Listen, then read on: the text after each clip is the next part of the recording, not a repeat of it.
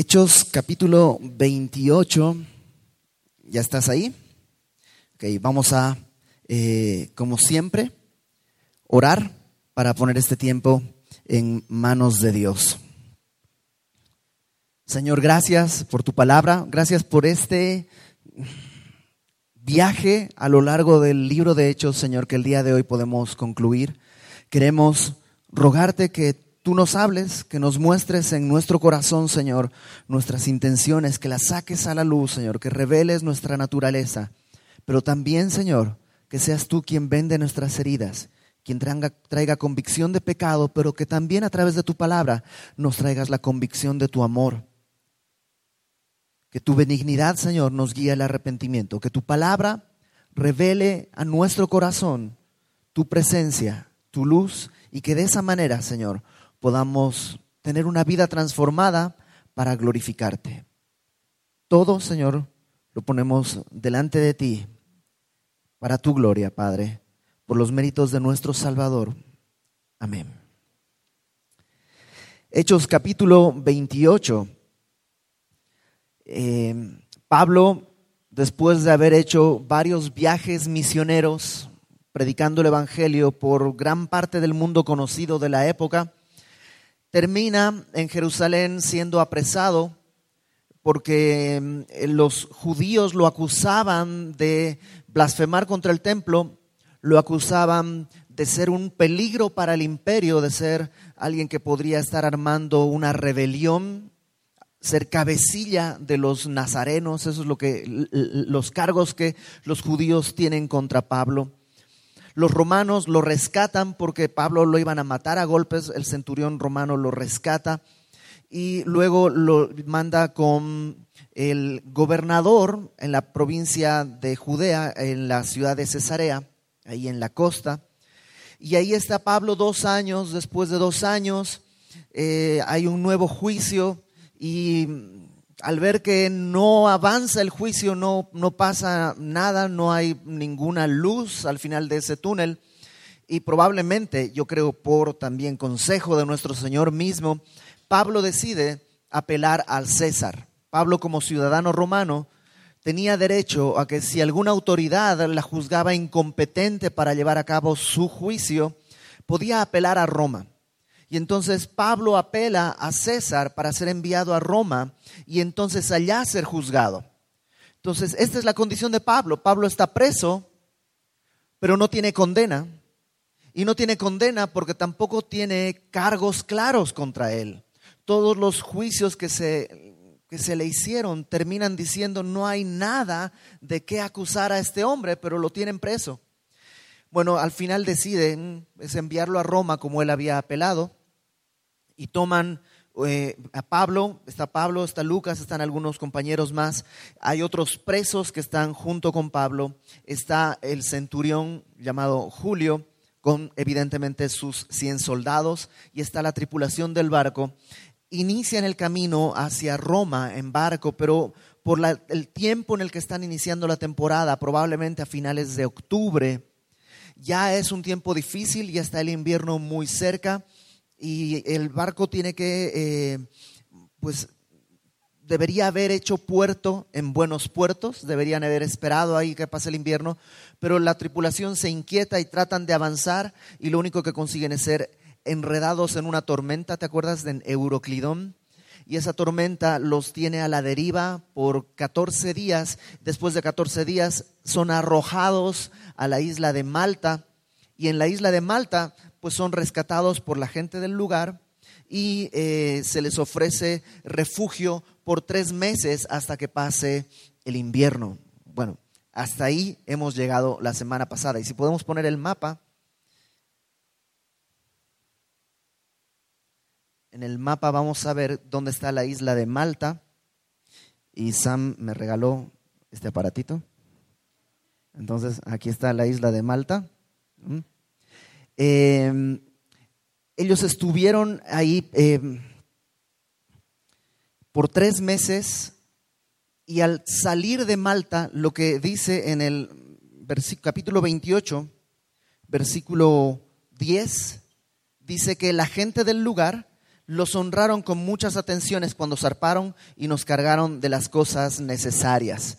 Pablo había sido de bendición para la gente del lugar, había sanado a muchos enfermos, a muchas personas, y ahora que ellos ya se tienen que hacer a la mar nuevamente para continuar su camino, la gente honra en agradecimiento a Pablo cargándoles de todo lo necesario. Capítulo 28, versículo 11, ahí es donde vamos a comenzar el día de hoy. Pasados tres meses nos hicimos a la vela en una nave Alejandría que había invernado en la isla, la cual tenía por enseña a Castor y Pollux. Eh, esta nave alejandrina era una nave grande, una nave igual que transportaba probablemente trigo o algo así, y había estado en la isla desde antes de que llegaran ellos y pues seguramente se hicieron los arreglos para poder abordar la nave y continuar el camino hacia Roma. Eh, esta última parte que dice, la cual tenía por enseña a Castor y Pollux. Castor y Pollux eran dos gemelos, hijos de Zeus. Si tú eres Géminis, yo sé que, no, yo sé que el horóscopo no es, lo digo como información, los, los, gemelos del signo de Géminis son Castor y Pollux. Entonces, estos dos gemelos eran la insignia del barco en el que se están eh, embarcando ahora eh, Pablo y sus compañeros. Y te digo una cosa, he leído, sin exagerar, unos 10 o 15 comentarios exhaustivos del libro de Hechos. Exagerando, he leído unos 100, pero sin exagerar unos 15. Eh, y todos cuando llegan a este punto, se brincan el asunto como si no pasara nada. No sé tú, pero a mí me llama la atención por qué Lucas añade este detalle. ¿Por qué no dice se subieron a un barco y ya? Dice un barco que tenía la enseña de Castor y Pollux. Y la verdad no lo sé. No lo sé. He leído todos los libros que he podido encontrar, he escuchado muchas conferencias y hasta ahora no he encontrado una razón por la cual Lucas haya puesto este detalle. Por un lado, eso me anima, porque quiere decir que en verdad, en algún momento Dios tiene algo que puede mostrarme a través de eso. Porque eh, eh, hay cosas que las primeras veces que leí no entendía y como dos, tres años o cinco años después ya entendí. Y a lo mejor este es uno de esos tesoros que están ahí escondidos y que algún día, si Dios quiere, me permitirá entender. Lo que más cercano a una explicación encontré es que a lo mejor en aquella época esta nave era una nave conocida. Y entonces lo que Lucas está añadiendo es un dato que puede ser fácilmente corroborado por la gente de la época. O sea, no se subió a, un, a una leyenda, ¿no? Era un barco que tenía velas negras, no, es una leyenda, a ver si existe. No, esta era una nave claramente conocida, eso es lo que dice un comentarista. Y otro comentarista dice, probablemente es una de las cosas que la arqueología y las ciencias van a encontrar para validar una vez más que los hechos narrados en toda la palabra son reales. Y un día probablemente se, no sé cómo se dice, desenterrar del agua, ¿no? se, se logrará encontrar este barco y a lo mejor lo encontrarán y estará y le enseña Castor y Pollux y diremos, ok, ese es el barco que Pablo tomó para salir de Malta. Dicho sea de paso, en Malta hay una bahía que ahora se llama Bahía de San Pablo porque es donde se supone que enclavaron el barco y ahí hay una pequeña capillita y toda la cosa. Pero hace unos años un investigador no estaba satisfecho con la geografía. Decía, este, este lugar no es el lugar que describe la Biblia dio un par de vueltas por la isla, que no es muy grande, dio un par de vueltas y encontró un lugar en el que dijo, yo creería que aquí debería ser lugar, es más lógico que aquí sea donde eh, encallaron eh, los del barco de Pablo. Unos años después de que él haya hecho esa nota, se encontraron eh, un pescador, encontró un poco más, más, más mar adentro, pero en esa zona, encontró cuatro anclas que estaban pues en, el fondo del mar y están el día de hoy en un museo ahí en Malta. los puedes buscar en internet, busca anclas del barco de Pablo, Isla de Malta, una cosa así, y ahí están. No quiere decir que esas sean las eh, anclas que dejaron en el barco que, con el que Pablo naufragó, pero pues simplemente muestra que efectivamente ahí pudo haber sido. Ok, sigamos adelante. Están ahí, se suben a este barco que tiene por enseña a Castor y Pollux, y llegados a Siracusa, estuvimos allí tres días. Si podemos poner el mapa, Siracusa es una pequeña ciudad que está en eh, el, balón, ¿no? Ya saben que Italia es como una bota y esto es como un balón. Ahí está Siracusa. De ahí van a ir a Reggio, que está ya en la puntita de la bota, y luego de ahí ya van hasta Puteoli, que es un puerto que está ya dentro de lo que sería ya Italia central. Nos dice verso 13. De allí, costeando alrededor, llegamos a Reggio y otro día después, soplando viento del sur, llegamos el segundo día a Puteoli, donde, habiendo hallado hermanos, nos rogaron que nos quedásemos con ellos siete días y luego fuimos a Roma, de donde oyendo de nosotros los hermanos salieron a recibirnos hasta el foro de Apio y las tres tabernas. Y al verlos, Pablo dio gracias a Dios y cobró aliento. Esto es interesante, porque llegan a Puteoli y ahí se quedan, dice, siete días. ¿Por qué se quedan siete días ahí? Porque los hermanos de, evidentemente está hablando de cristianos que vivían ahí, le rogaron a Pablo, por favor, quédate. Ten en cuenta que Pablo nunca ha ido a Roma, es decir, como cristiano nunca ha asistido a Roma. Y mm, probablemente ya habían leído y era conocido por la carta que él había escrito a los romanos. Ahora ponte en el lugar de Julio. Julio es el centurión el que está encargado de la seguridad de Pablo y los otros presos. Y Julio, pues ya ha visto que Pablo es especial. Ya ha visto que tiene sabiduría. Ya ha visto que a través de su mano se sanan personas. Ya ha visto que una víbora lo puede morder, pero no, no cae muerto. Y ahora llega junto con Pablo a un lugar y gente que no conoce físicamente a Pablo le ruega, por favor, quédate con nosotros, los vamos a atender, descansen. No, no sé si te ha pasado, pero la iglesia es así. La próxima semana cumplimos un año de reunirnos en domingos aquí. Un año. Próxima semana no te pierdas porque vamos a tener un tiempo especial de alabanza y vamos a tener pastelito y toda la cosa. Cumplimos un año. Desde que comenzamos a venir realmente tenemos un año y medio porque comenzamos a venir en diciembre. La verdad, cuando llegamos, no conocíamos a nadie. Pero desde el primer día fue como, ok, esto es casa. Desde el primer día fue como llegar a un lugar donde nunca habías estado, pero sabías que pertenecías. Y eso es lo que hace solamente la comunión con Cristo. La comunión con Cristo nos hace vivir de esa manera. Entonces yo imagino a Julio pensando, ¿quién es este hombre? ¿Por qué actúa? ¿Por, por, qué lo reciben de esa manera? Y ahí están diciéndole, por favor, quédate, los atienden. Y no solo eso, seguramente está siete días ahí, seguramente algunos ese día partieron para Roma. Llegando a Roma se encontraron con otros cristianos y les dijeron, Pablo está aquí cerquita, está en Puteoli. Ah, ¿dónde? Allá, órale. Pues vamos y hacen, arman una comitiva de Roma y salen a recibir a Pablo y lo encuentran en el foro de Apio algunos, que es esta a 65 kilómetros de Roma, y otros lo encuentran en las tres tabernas, que está a 48 kilómetros de Roma. Es decir, Pablo estuvo siete días, comenzaron ya a caminar y al llegar al foro de Apio encontraron algunos hermanos que de Roma habían ido a, visitar, a verlo luego siguieron caminando y encontraron en las tres tabernas a otro grupo de hermanos que había salido a verlo. 65 kilómetros. Y no había coches, no había mm, transporte público. Caminaron 65 kilómetros porque sabían que Pablo tenía un mensaje claro de Dios. ¿Sabes? Vale la pena. Vale la pena. El día de hoy vivimos en una era de muchas comodidades. Mucha gente me pregunta, oye Iber, ¿por qué no transmites por internet la reunión de domingos?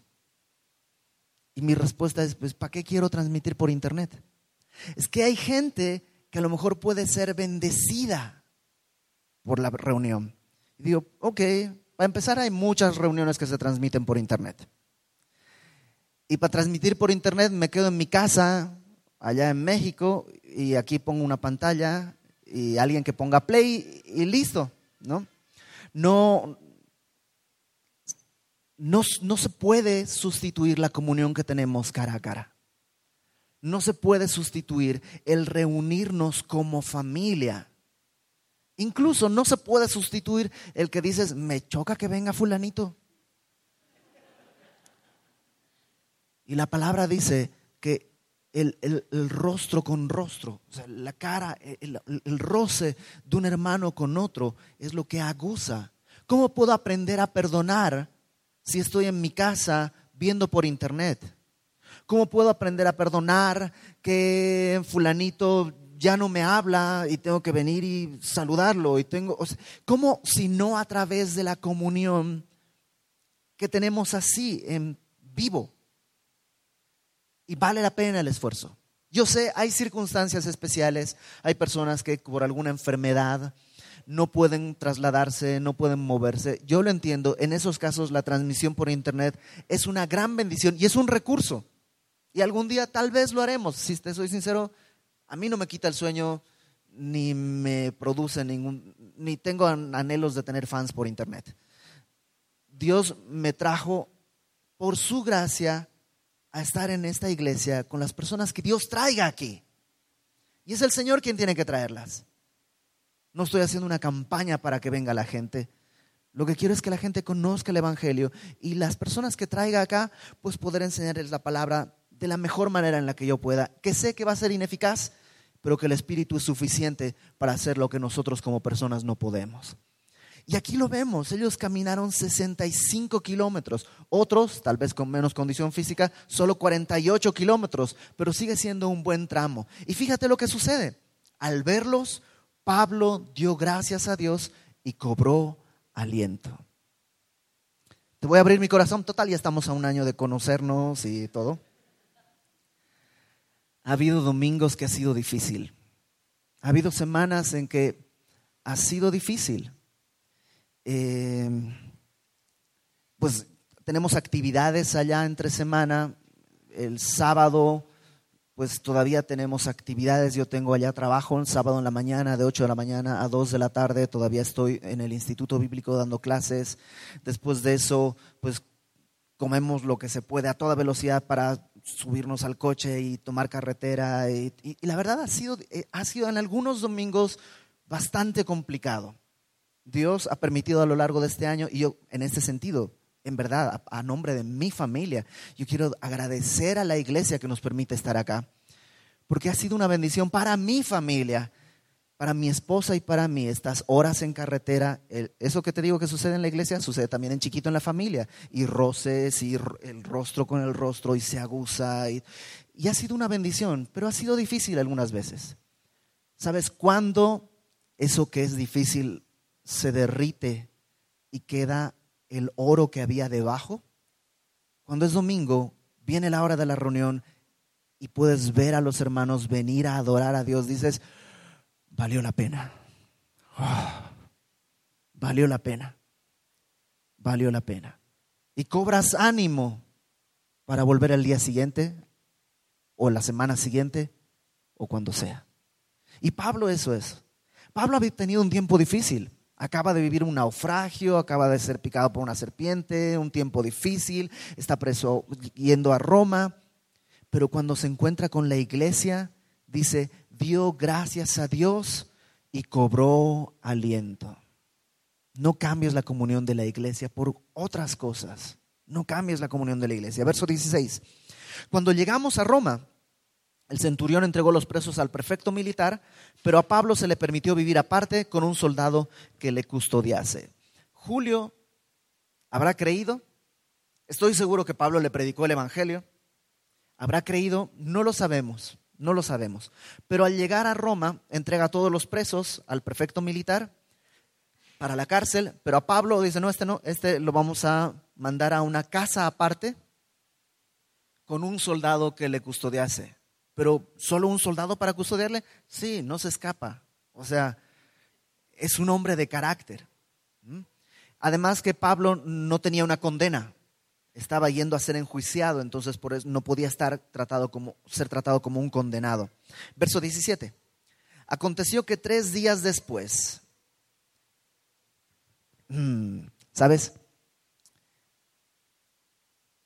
Si este libro fuera escrito por una mente humana, hubiera terminado diciendo, Pablo llegó y todos los romanos comprendieron que era inocente.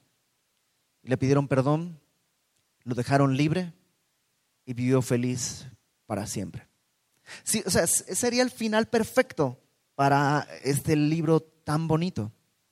Pero el final yo creo que lo que hace es mostrarnos que Pablo era una persona normal con luchas, con pecado, como tú y como yo.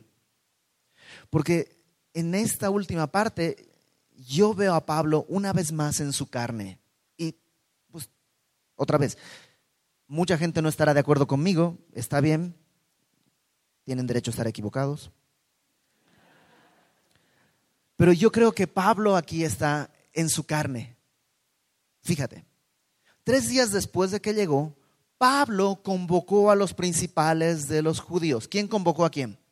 Pablo. Ellos no lo llamaron a ver, vamos a ver quién es este, no. Pablo llama a los principales judíos, es él quien toma la iniciativa. Los llama, dice, a los cuales, luego que estuvieron reunidos, les dijo, yo varones, hermanos, no habiendo hecho nada contra el pueblo ni contra las costumbres de nuestros padres, he sido entregado preso desde Jerusalén en manos de los romanos. Déjame, déjame leértelo como yo creo que pudo haber sido el tono o la actitud que tenía Pablo en este momento. Pablo se presenta, llama a los judíos, los principales de Roma, de la capital del mundo en aquella época, están enfrente de él los judíos, los principales judíos, y Pablo se presenta y dice, yo, varones hermanos, no habiendo hecho nada contra el pueblo ni contra las costumbres de nuestros padres, he sido entregado preso desde Jerusalén en manos de romanos, los cuales, habiéndome examinado, me querían soltar por no haber en mí ninguna causa de muerte. Pero oponiéndose los judíos, me vi obligado a apelar a César. No, no porque tenga de qué acusar a mi nación.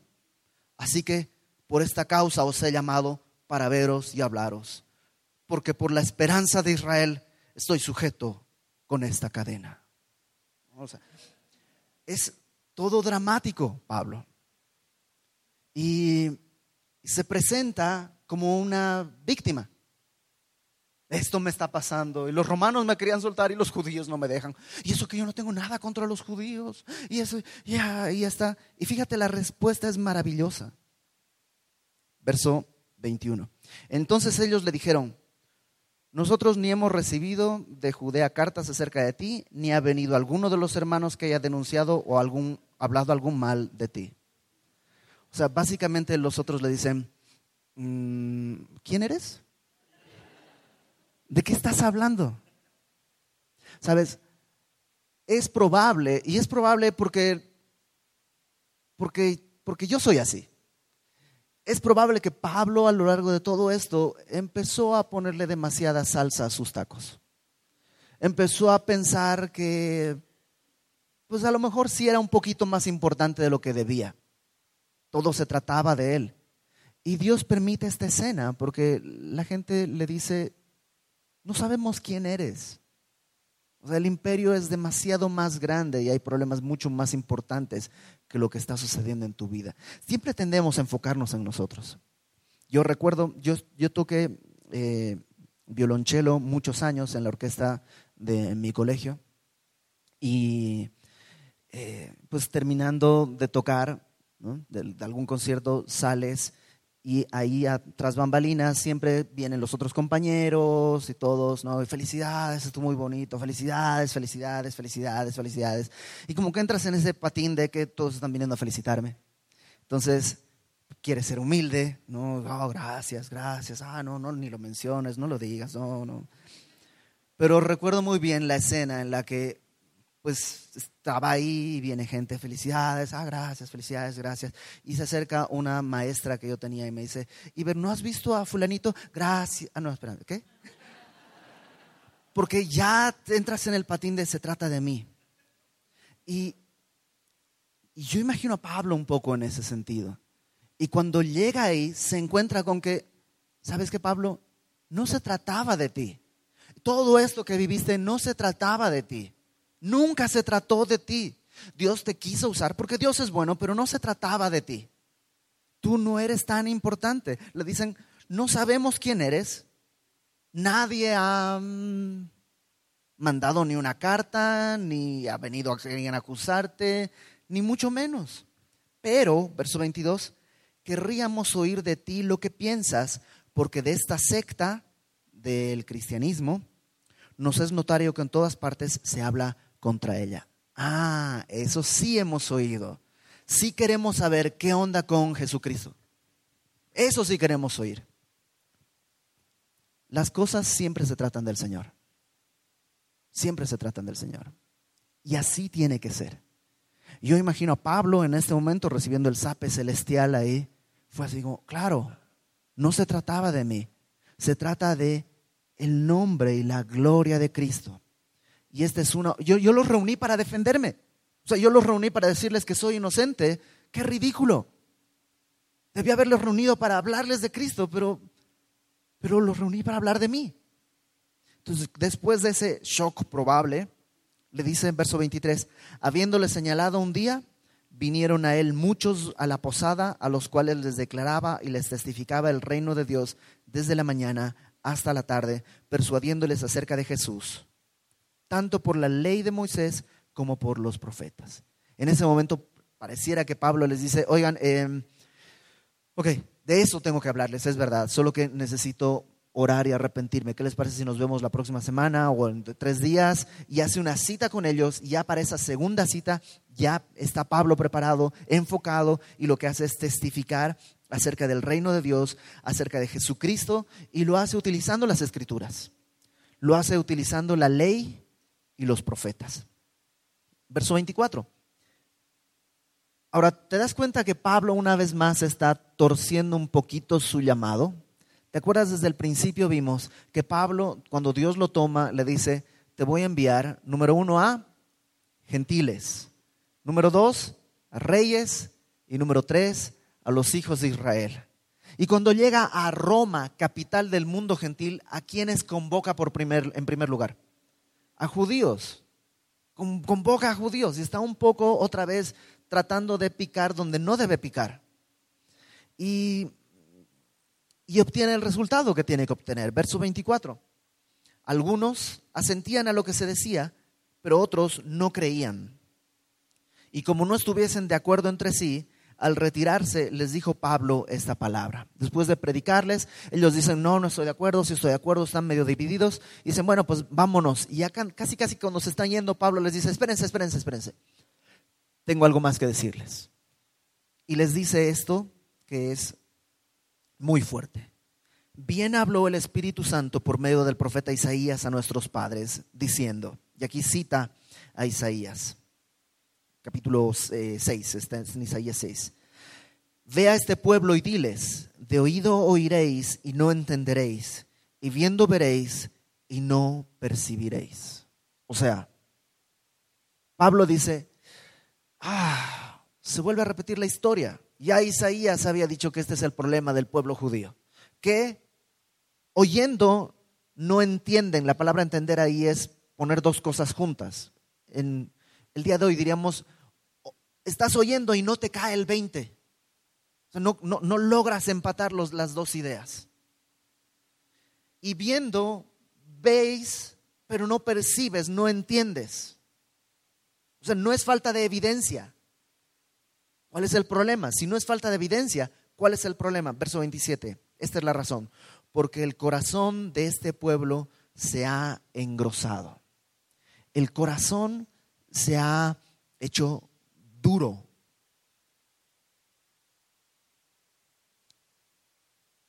¿Y cuál es el resultado de un corazón que se ha endurecido? Con los oídos oyeron pesadamente, Sus ojos han cerrado para que no vean con los ojos, oigan con los oídos, entiendan de corazón y se conviertan y yo los sane.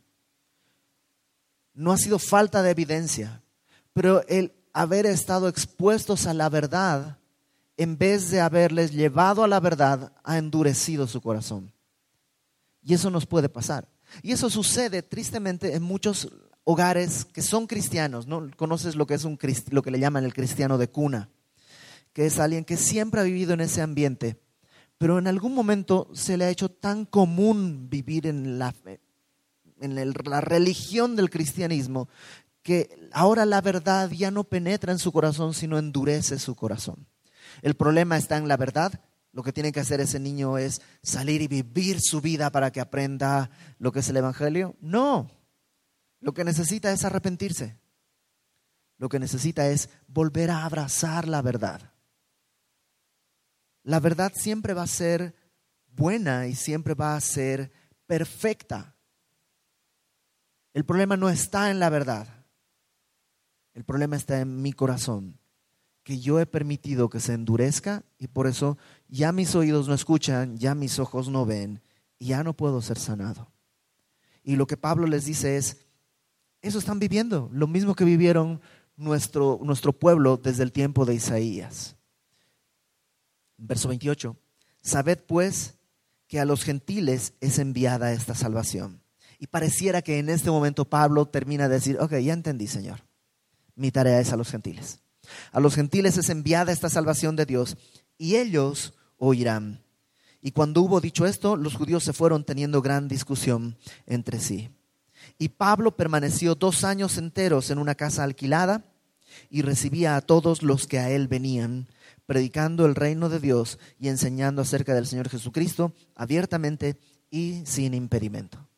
Estuvo dos años Pablo esperando su juicio y esos dos años los invirtió predicando el Evangelio y hace dos cosas. Dice predicar el Evangelio y enseñar acerca del Señor Jesucristo, que son dos cosas que tú y yo podemos hacer, pero que algunas personas están más inclinadas hacia una que hacia otra. Eh, predicar el Evangelio habla de anunciar las buenas nuevas. Y hay gente que tiene una gracia especial para eso. Todos tenemos el llamado, todos tenemos el encargo, pero hay gente que tiene una gracia especial en el evangelismo. Hay gente que tiene una gracia especial para anunciar las buenas nuevas, que su manera de ser, su carácter, cualquier cosa hace que eso fluya muy fácilmente. Pero probablemente ese que fluye muy fácilmente en el evangelismo es un poco torpe a la hora de enseñar al que ya es creyente. Y habrá algunos que a la hora del evangelismo pues son medio torpes en su manera de presentarlo, pero a la hora de enseñar realmente entiendes el mensaje de Dios con claridad. Entonces Pablo hacía las dos cosas y yo te animo a que tú preguntes al Señor, ¿dónde te quiere usar más? ¿En la enseñanza o en el evangelismo? No quiere decir que vas a dejar de hacer la uno, el uno o el otro. Los dos son un encargo del Señor. Pero a lo mejor Dios quiere enfocarse en que usarte más de una manera que de otra. Entonces, eh, eso hacía Pablo, enseñaba y predicaba abiertamente y sin impedimento. Y si te das cuenta, ahí acaba. Y este libro no tiene una conclusión. O sea, lo lógico sería que Lucas dijera, esto sucedió y lo suscribo para la gloria de Dios en el año de tal, o sea, algo, algo que marcara que terminó. Pareciera como que Lucas estaba escribiendo esto yo siempre tengo esta idea que está terminando sin impedimento. Le dicen, Lucas, a comer. Ok, entonces deja la pluma, sale a comer, pero ya nunca regresa a terminar de escribir, porque queda así incompleto. Y probablemente tiene que ver con que si el libro de Hechos registra lo que Dios hace, los evangelios registran lo que Dios hizo a través de su cuerpo físico. El libro de Hechos registra lo que Dios Jesús hace a través de su cuerpo, que es la iglesia. Todavía la iglesia existe y todavía esto no se ha terminado. Ahora,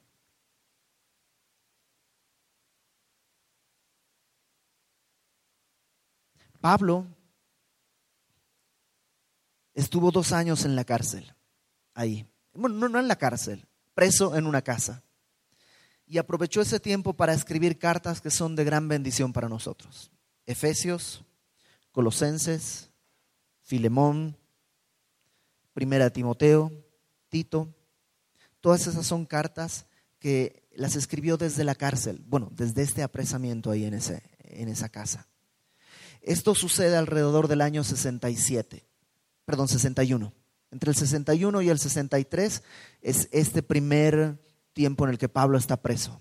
61 al 63, más o menos.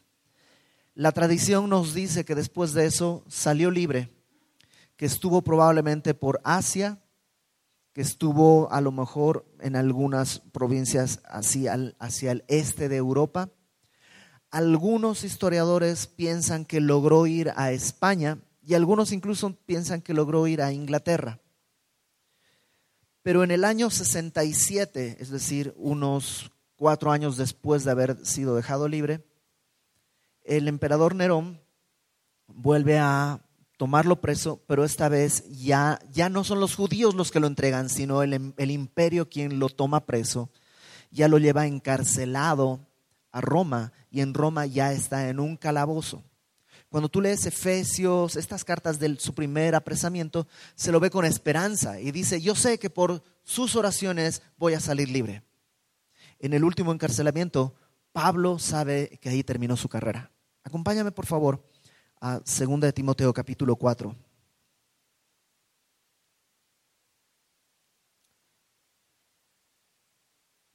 Desde la cárcel, ya cárcel, cárcel, cárcel, al final Pablo escribe la segunda carta a Timoteo. Y yo te invito a que leas segunda de Timoteo en tu casa, es una carta muy cortita, léela, entendiendo eso, son las palabras de un hombre que sabe que está a punto de morir. Son las últimas recomendaciones de Pablo a Timoteo, que es su discípulo, y que sabe que va a enfrentar un mundo difícil, porque hay una persecución, hasta en el libro de Hechos, la persecución que vemos siempre es de parte de los judíos. Más tarde, la persecución va a venir de parte de, eh, del imperio y va a ser muy sangrienta. Nerón va a tomar a muchos cristianos para entregarlos en las arenas del circo para que sean devorados por animales o algunos los, los desnudaba, los empalaba, es decir, los atravesaba en un palo, los rodeaba, los mojaba en aceite y les prendía fuego y así los plantaba en su jardín y decía, él se paseaba desnudo en su carroza diciendo, ustedes que son la luz del mundo son los que iluminan mi jardín. Y eso es lo que va a vivir la iglesia y va a vivir Timoteo y van a vivir muchos otros. Pablo está en la cárcel y desde la cárcel escribe segundo de Timoteo y quisiera que leyéramos, eh, solamente voy a leer segundo de Timoteo capítulo 4, que son sus últimas palabras. Pablo le dice, te encarezco a Timoteo delante de Dios y del Señor Jesucristo que juzgará a los vivos y a los muertos en su manifestación y en su reino, que prediques la palabra. Le dice, por favor, Timoteo, predica, insta a tiempo y fuera de tiempo, redarguye, reprende, exhorta con toda paciencia y doctrina, porque vendrá tiempo cuando no sufrirán la sana doctrina, sino que teniendo comezón de oír, se amontonarán maestros conforme a sus propias concupiscencias y apartarán de la verdad del oído y se volverán a las fábulas. Sé tú sobrio en todo, soporta las aflicciones, haz obra de evangelista, cumple tu ministerio. No sé si puedes sentir hasta la desesperación de Pablo por su hijo espiritual, ¿no? Yo ya estoy para ser sacrificado. El tiempo de mi partida está cercano. He peleado la buena batalla he acabado la carrera, he guardado la fe. Pablo no dice, he fundado 10 iglesias, he predicado a 500 mil personas. Pablo dice, hay tres cosas que puedo poner como bandera en mi vida. He peleado la buena batalla, he acabado la carrera y he guardado la fe, he perseverado en la fe. Por lo demás, me está guardada la corona de justicia, la cual me dará el Señor juez justo en aquel día, y no solo a mí, sino a todos los que aman su venida. Para el verso 9 Pablo se pone muy íntimo. Procura venir pronto a verme, porque Demas me ha desamparado amando este mundo y se ha ido a Tesalónica. Crescente fue a Galacia, Tito a Dalmacia. Solo Lucas está conmigo. de todos sus amigos, de todos los que han estado, de todos los que ha predicado, de todas las iglesias que ha fundado, solo Lucas está con él. Toma a Marcos. ¿Te acuerdas que Pablo tuvo un problema con Marcos al principio de su segundo viaje misionero? Porque Marcos se apartó y se regresó a Jerusalén y se pelearon con Bernabé por culpa de Marcos. Al final de sus días Pablo le dice, toma a Marcos, tráele contigo cuando venga, porque me es útil para el ministerio. Yo no pensaría, Pablo, te van a matar, ¿de qué ministerio me estás hablando? Pues todavía tengo vida, todavía hay un carcelero, todavía hay un guardia, todavía hay un verdugo, alguien todavía tiene oídos y yo todavía tengo lengua. Y tráeme a Marcos, me es útil para el ministerio. A Tíquico lo envía a Éfeso. Trae cuando vengas el capote que dejé en Troas. ¿Te acuerdas dónde era Troas? No sé si podemos poner el, el mapa. Es donde surgen muchas cosas. Troas está aquí. Y en Troas probablemente es donde Pablo es tomado preso. Y lo llevan así, como está vestido, de modo que su capote, su abrigo, se quedó ahí en, Troas.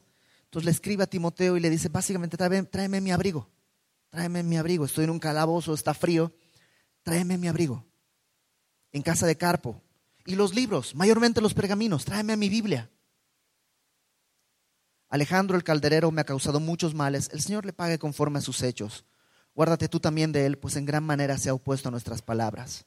En mi primera defensa, cuando me presenté delante del emperador, ninguno estuvo a mi lado, sino que todos me desampararon. No les sea tomado en cuenta.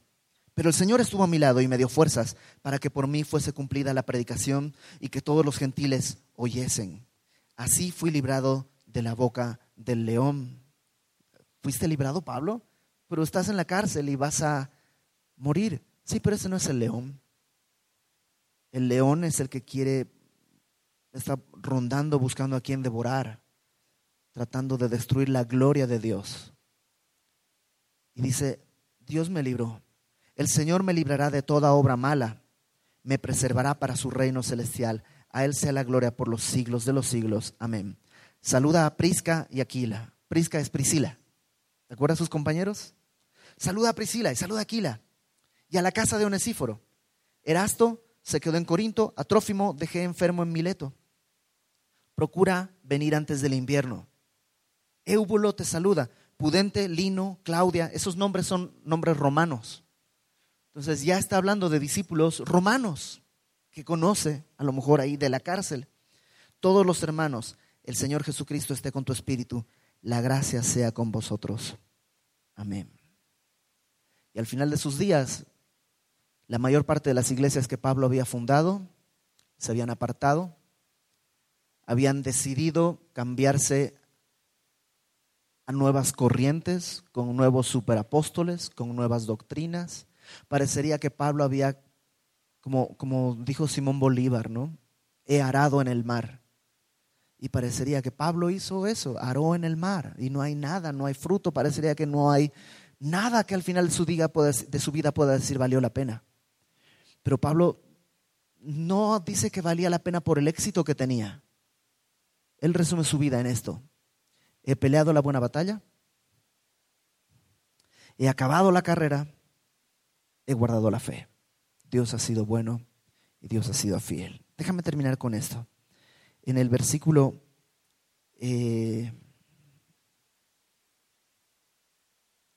6,